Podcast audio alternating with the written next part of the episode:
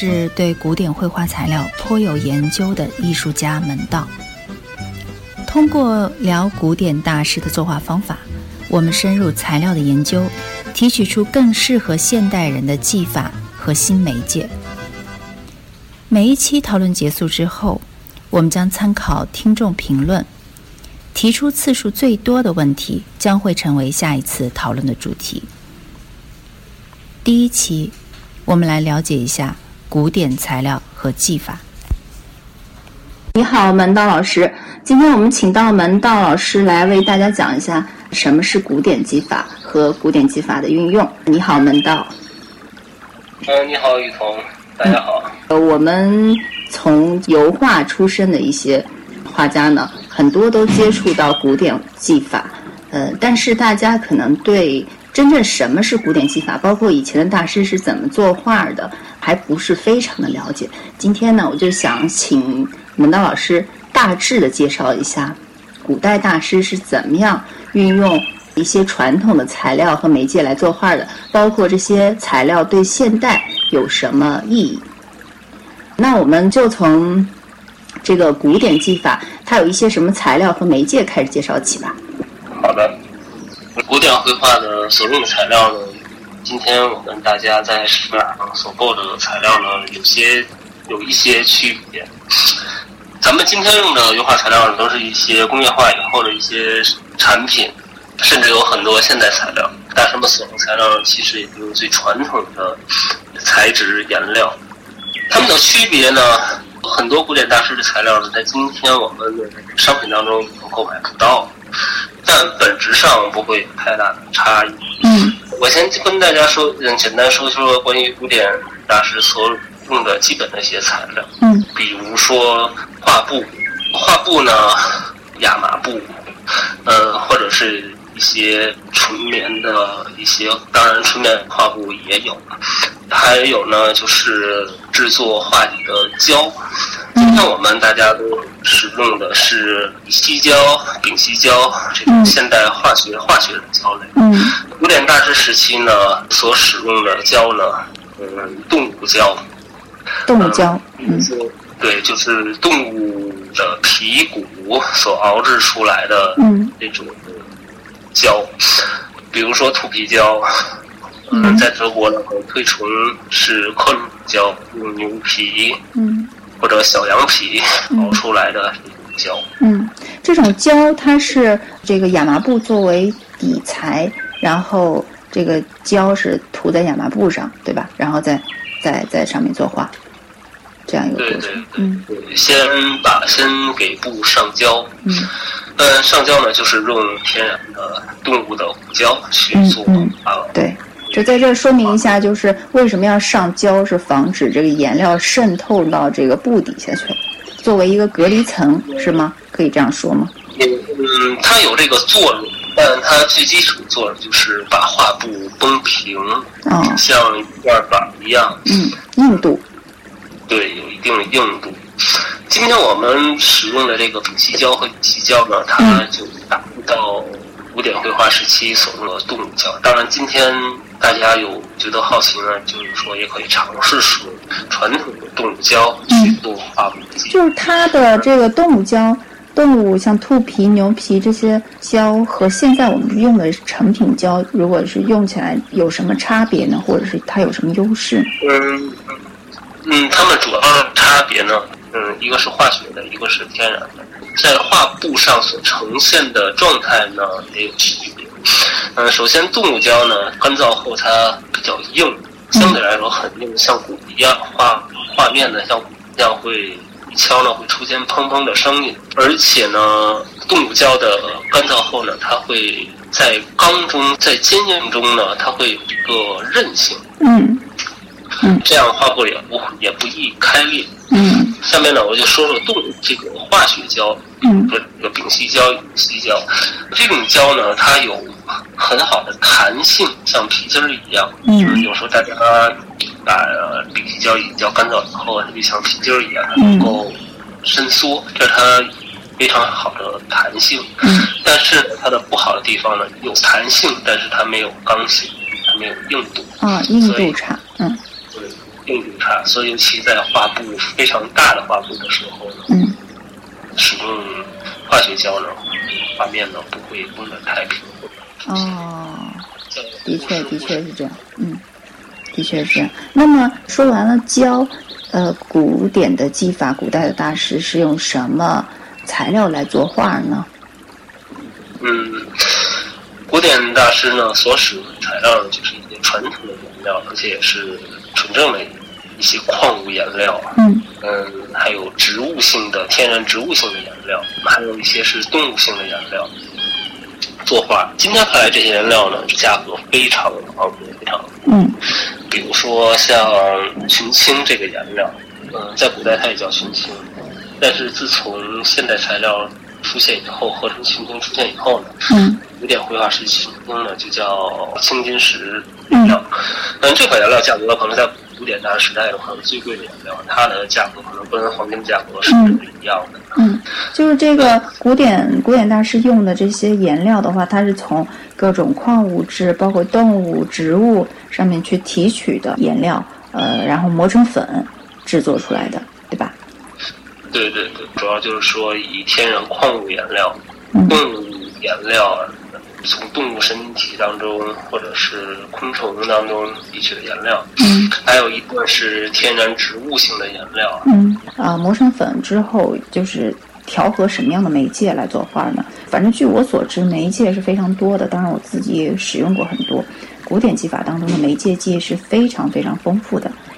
油画呢，顾名思义就是用在颜料当中去调和油，嗯不同的油。嗯，当然不同的油的性质呢也是不一样的。嗯在古典绘画当中，古典油画当中呢，常用的是呢三种油。首先，第一个常用油呢就是亚麻油，嗯，亚麻油，嗯，基本的一个调色油。嗯最基本的就是亚麻油。第二呢就是红色油，嗯嗯，第三呢就是就是罂粟油。嗯，罂粟油。对对，罂粟油。这三款油呢是油画当中最常用的三款调色油。嗯，就是基本上所有的古典技法当中都会用到的，对吧？然后有一些大师他出于自己的这个制作的需要，他还会自己制作一些特殊用途的油。基本上是三种人，也就是说，画家根据自己技法、自己的表现的方式，嗯嗯，特点会选择不同的油来嗯用颜料和作为调色油使用。嗯但是呢，最最基本的就是这三种。嗯嗯嗯，好的。那我们呃就是这样子讲，可能大家就是觉得太抽象、太不具体了哈。这样子概括的讲呢，也没办法囊括呃古典技法当中所有的材料的特性。那么我们不如就干脆就举举个例子，比如说古典技法，它当中提出两个相对来讲比较有标志性的人物，来对比他们的呃绘画的技法，让大家有深一步的了解。对，嗯，好的。在油画独立成为一个画种的时候呢，嗯古典技法有一个成熟期，也就是说，古典技法的一个威尼斯画派时期。嗯威尼斯画派代表的呢就是提香，嗯提香的作画方法呢就是典型的间接技法，单色塑造画面，在画布上画一个非常完整的素描。当画完后呢，这时候就需要等待等待画面干燥。嗯当画面完全干燥的时候，再用透明色去给画面着色。嗯啊，间接技法它的比较典型的套路就是，可以说套路嘛。这个时候，它先用单色画一个素描，然后再用透明色一层一层的去照染，可以是这样吗？嗯对，很多画家都把这种技法称之为间接技。其实有一个最简单明了的词呢，就是说这个词我会起叫做叫做形色分制技。嗯。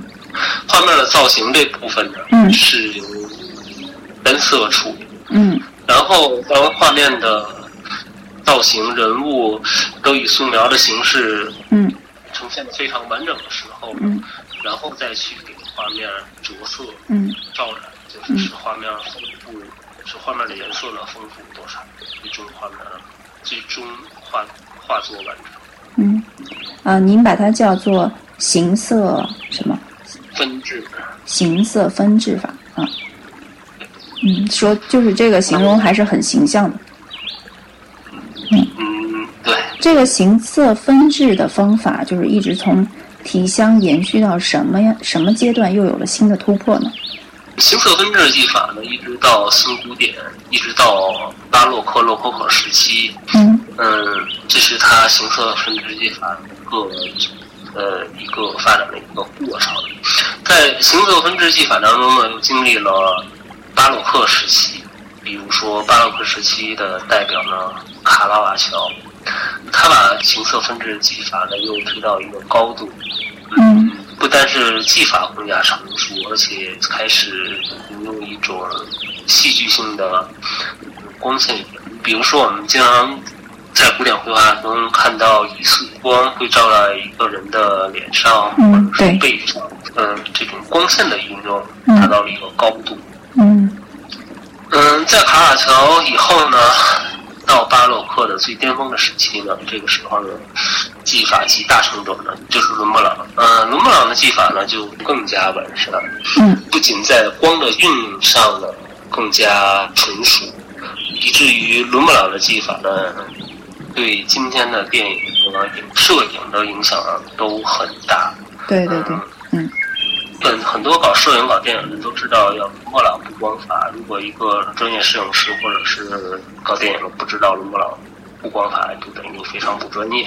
嗯 嗯，所以说伦勃朗影响力呢，会影响力非常大。嗯嗯，我们看伦勃朗的作品看的多了以后，摄影作品，呃，光线的角度就会 有那种说，哎，这个照片拍的很像古典油画，其实就是伦勃朗的布光方法，是吗？对，他已经在摄影界、电影界成为一个专有名词，这个名词就叫伦勃朗布光法。嗯，那么伦勃朗他除了就是在用光上有他的特点之外，就是他用这个材料和媒介剂，他又有了什么新的进化？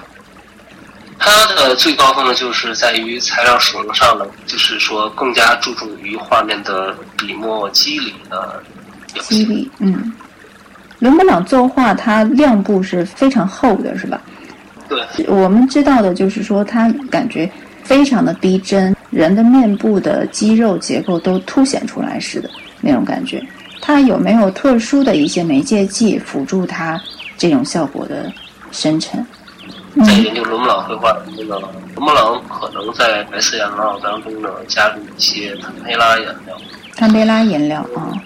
加入一些坦培拉颜料，嗯，使画面的肌理啊、嗯、色层啊会变得更加厚，嗯，尤其是亮部的色层，嗯，比暗部啊其他其他的地方会更透一些。嗯，再通过照染这个技法以后呢，画面的这个肌理的笔墨嗯更加明显。嗯，那么伦勃朗的技法也是指形色分制吗？它也是先用起一个素描，画一个素描，然后再用透明照染的方法一层一层去着色嘛。对，对对对，啊，伦勃朗是形色分制技法一个最登峰造极的一个时代。嗯嗯。然后在巴洛克时期以后呢，嗯，洛可可时期呢跟巴洛克呢它很相似。嗯。但是洛可可呢这个时期的绘画的技法呢。就出现了一个新的一种尝试，这这个技法呢，就是大家都知道的一种直接技法。嗯，在洛可可时期呢，直接画法呢，其实也只是一个辅助，只是在局部的地方运用一些直接画法的成分，但它并不是一个主主流。这个直接画法技法得到了新古典时期，嗯，达到了一个高度。大家都知道安格尔和大维特。嗯，这是新古典大师的代表。嗯，很多人误认为安格尔和大卫特他们使用的是古典技法，这种形色分制技法。其实呢，大卫特和安格尔恰恰使用的是直接技法。直接技，哦，直接技法。是直接。嗯，他是全部像安格尔，他是全部从一开始作画的时候就是使用直接技法吗？嗯，这个我要强调一下，新古典时期的直接技法跟我们后来大家熟悉的直接技法还不是一个概念。嗯，那它是怎样的呢？它的直接技法呢，其实大家肯定会熟悉，看大师素描的时候，经常会看到一些在灰纸上画的素描。对，在灰纸上画素描呢，非常巧，提提亮，嗯，勾勾轮廓，嗯，然它后已经有一个中间色调了。它有间色了，对，嗯它有中间色。这种素描呢，其实就是就说明了，就是很能凸显，就是说新古典时期大师的表现的技法。嗯比如说，新古典时期的直接技法也是在一个固有的一个灰色的基础之上嗯展现的直接技法。嗯嗯也就是说，在一个灰色层或者一个暗色层当中，他在施加作画的时候，他要考虑到底色与嗯与画上的色层之间呈现的一个色彩关系。嗯，而且它有一个设定的基底色之后，它整个的画面就有了一个色调，然后在这个色调上再做呃冷暖或者是深浅明度上的一些调整。对对对，嗯所以说呢，这种直接技法其实还是变相的进阶技法，嗯嗯就一个演变的过程。就是说，你调色板上的颜色与画布所呈现最终的往往是不一样的。所以说呢，这个技法呢，就有这个是嗯在画家非常成熟的基础之上，才嗯能灵活的去表现去。嗯。那么呃，就是这个所谓的古典时期啊，就古典油画的时期是，呃，可以这样说吗？是大概到什么阶段为止了？就进入现代的技法，或者是进入真正的古直接技法。古典技法从文艺复兴开始，一直到新古典时期，这个时期是古典绘画的一个技法的一个，嗯，也就是说，古典技法的这个生成、嗯。演变发展的过程呢，是从文艺复兴开始，嗯。直到新古典时期，嗯这是古典技法的一个发展的一个嗯。一个脉络。咱们咱们今天所熟悉的一些直接技法呢，恰恰是在印象派以后，印象派开始以后，嗯，印象派作为开端是吧？对印象派作为开端，嗯，直接画法去成熟，嗯是我们国内中国画家所最熟悉的作画的一种表现方式。是的，是的。那么我们就是现在简单的把从呃文艺复兴到这个新古典大致的一个进阶的一个过程，做了一个简单的、非常简单的一个说明。呃，那么我非常好奇的是啊，当代的一些艺术家或者是一些艺术的学生都很想知道的是，那么古典技法离我们那么远，我们也没有真正的就是去学这个技法班或者是大师技法，那么它对于我们现在的作画有什么意义吗？就是它有什么材料和媒介是我们今天仍然可以用，而且能起到非常棒的效果的吗？门道老师可以列举几个这些材料，我们今天用仍然是很棒的，有没有这样的？当然有了。虽然说刚才于腾老师说古典时期跟我们这个跟我们今天当下当代这个时时代呢有几百年的距离，但是呢，我们今天所使用的材料呢，都并不是说吴中自身自己创造出来的，嗯它还是根据古典以古典绘画所使用的材料为原型制造出来的一些新的或替代的一些材料。嗯嗯往往在替代过程当中，并不是说古典绘画材料有劣势或者是不好，是因为旧材料的成本太高。嗯，成本太高，而且有时候做起来不是那么方便、快捷。对，因为我们对我们进入了是工业化时代，现代了。这个时期我们所用的材料呢，就是说社会的发展嗯做应运而生的一些材料，但这些材料呢，还是都是根据古典绘画时期的材料嗯，去制作的，它都是有原型的。就是其实，在制作上也是尽量能够保有古典的一些材料的优势，又能够达到方便快捷的作用。刚才您说的那些兔皮胶啊、牛皮胶，现在就演变成工业制作出来的呃乳胶，或者是丙烯底料。现在的一些包括油画的颜料也非常多种多样，仍然还是有一些手制的颜料非常昂贵的，然后也也有一些呃初学者级别、学生级别的一些混合型的，应该说是什么混合型的一些颜料，对吧？嗯，比如说，嗯，对，刚才说这块儿是说，比如说纯三树脂这种材质，它也是有来源的。嗯，它寻求快干，它的原型是哪种材料呢？比如说科巴树脂这个材料。嗯，寻求快干呢，就是熟油、黑油这个材料。嗯，因为黑油、熟油都是有毒的，嗯，传统的制作方法就是含有毒的，所以说呢，这是它的一个弊端，而且成制作成本很高，然后还有危险。科巴树脂材料呢，也是得经过高温的制作，当然这这也是它的一个弊端嘛。嗯，纯酸树脂材料呢，就是根据传统的一些材料为基础所研究出来的一种现代种材料。嗯，这个纯酸树脂就是我们现在可以在画材店里买到的。那么它这个媒介的特点是什么？它这个媒介特点呢，就是快速干燥。嗯，快速干燥，它可以夹在其他的媒介剂里面使用，加速干燥。对，比如说，比如说我们经常画油画的时候，会发现画面干燥很慢。嗯，这个时候呢，我们所使用的调色油呢，如果在不使用传统的这个调色油的基础上呢，嗯，呃，在不使用传统的这个材料上呢，我们就可以选用纯酸树脂这个媒介。嗯你调和它作画呢，画面会干燥很快。嗯嗯，这是非常实用的一个媒介剂，就是应该是很多学绘画的人都可以用到的。然后另外一个就是古典绘画当中一个非常有魅力的媒介剂，它是透明照染的媒介剂。嗯，对，透明照染媒介呢是专门是在古典技法当中呢是一个非常核心的一个，或者说非常重要的一个嗯一个工具。它所起到的作用是，呃，去表现画面的色彩艺术。哎，怎么说？就是照染媒介的责任非常重大，因为它所担任的是，呃，所担任的是画面最终的艺术效果嗯。嗯，而且它体现出来的颜色特别丰富，比你直接调和一个颜色上去，就有点打个简单的比方，就是有点像我们用一层红色的玻璃再加一层蓝色的玻璃，那我们就隐隐的看到了紫色。但是这种紫色呢，一点都不闷，也不是那种不透气的颜色，而是非常有有空气感的，对吧？对对对，嗯它就是，对它是使画面使颜色呢，就是嗯。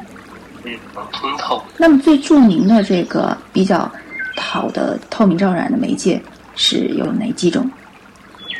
像一般透明罩染媒介，就是传统当中呢，嗯，有马洛吉媒介。罩染媒介当中还有一些相对干燥比较慢的，就是加含有蜡的成分的嗯一个媒介剂。嗯嗯，照染媒介剂呢，就是说不单是给画面施加色彩，使画面非常丰富，它还有一个作用，说使画面非常光亮，嗯，能够产生视觉的灰色。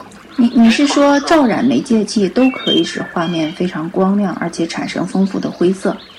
对，因为嗯，为什么呢？因为就是有很多画家呢，不太希望画面，不希望画面光亮的。对对对但是对于古典绘画，但是对于古典绘画来讲，画面必须是光亮的。嗯嗯嗯，为什么呢？因为你在使用透明色的时候，只有画面在平滑光亮的时候，光才能透过色层。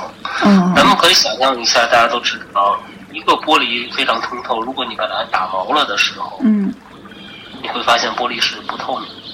嗯古典绘画呢也是这样，一旦、嗯。一旦你的透明色层一旦出现哑光。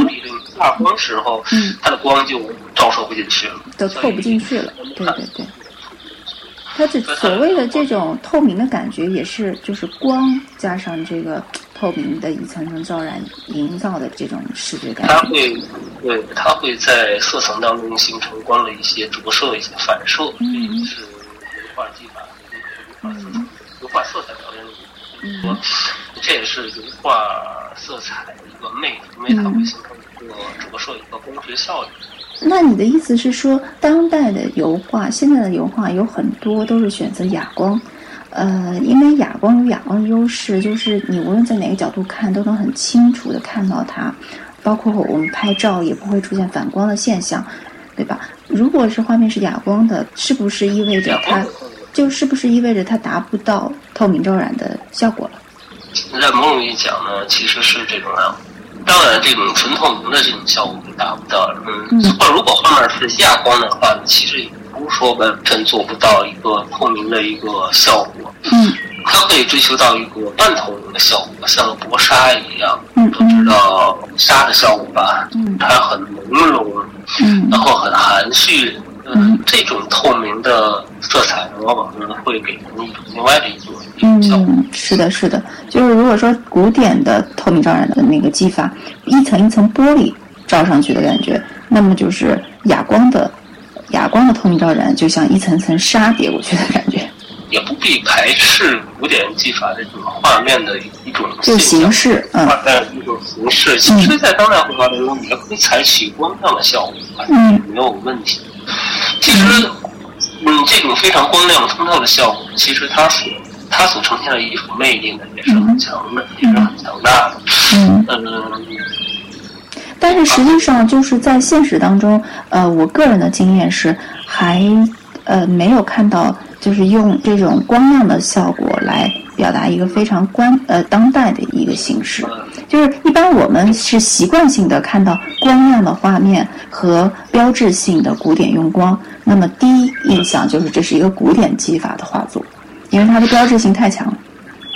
对对嗯，其实这个它的技法，今天我们今天我们所嗯绘画的一些技法，其实都是从古典技法当中抽离或者是发展而来的。对，它根源于古典技法，而并不是说去打破或者叫做叫做就否定或者是否定否定，嗯，不是说否定古典技法。对对对，所用的绘画技法是它都根源于古典技法发展而来，对，是一个根基。对，是的。我们今天就是介绍一下古典技法当中比较有特点的呃材料，这个媒介剂，这个我们刚才提到的透明照染的媒介，然后有快干的媒介，然后下一次呢，我们可以聊一聊，就是现在我们大家画画的时候，仍然就是可以再有一些特殊的嗯地方，或者为了特殊的一些肌理啊。呃，效果啊，能达到这些效果，能够采用的一些非常特别的一些媒介剂或者是材料，嗯，下次可以做一下嗯特殊的介绍。还有就是我们这一期的录音发出之后呢，那个听众可以去留言问问题，然后我们可以针对问题来进行回答。如果是大家问的比较多的问题，我们也可以在下一期去做解答和介绍。嗯，行。嗯，好的，这次就到这儿，谢谢门道老师。嗯，不谢。好好的，下次见，再见。行，下次嗯，再见。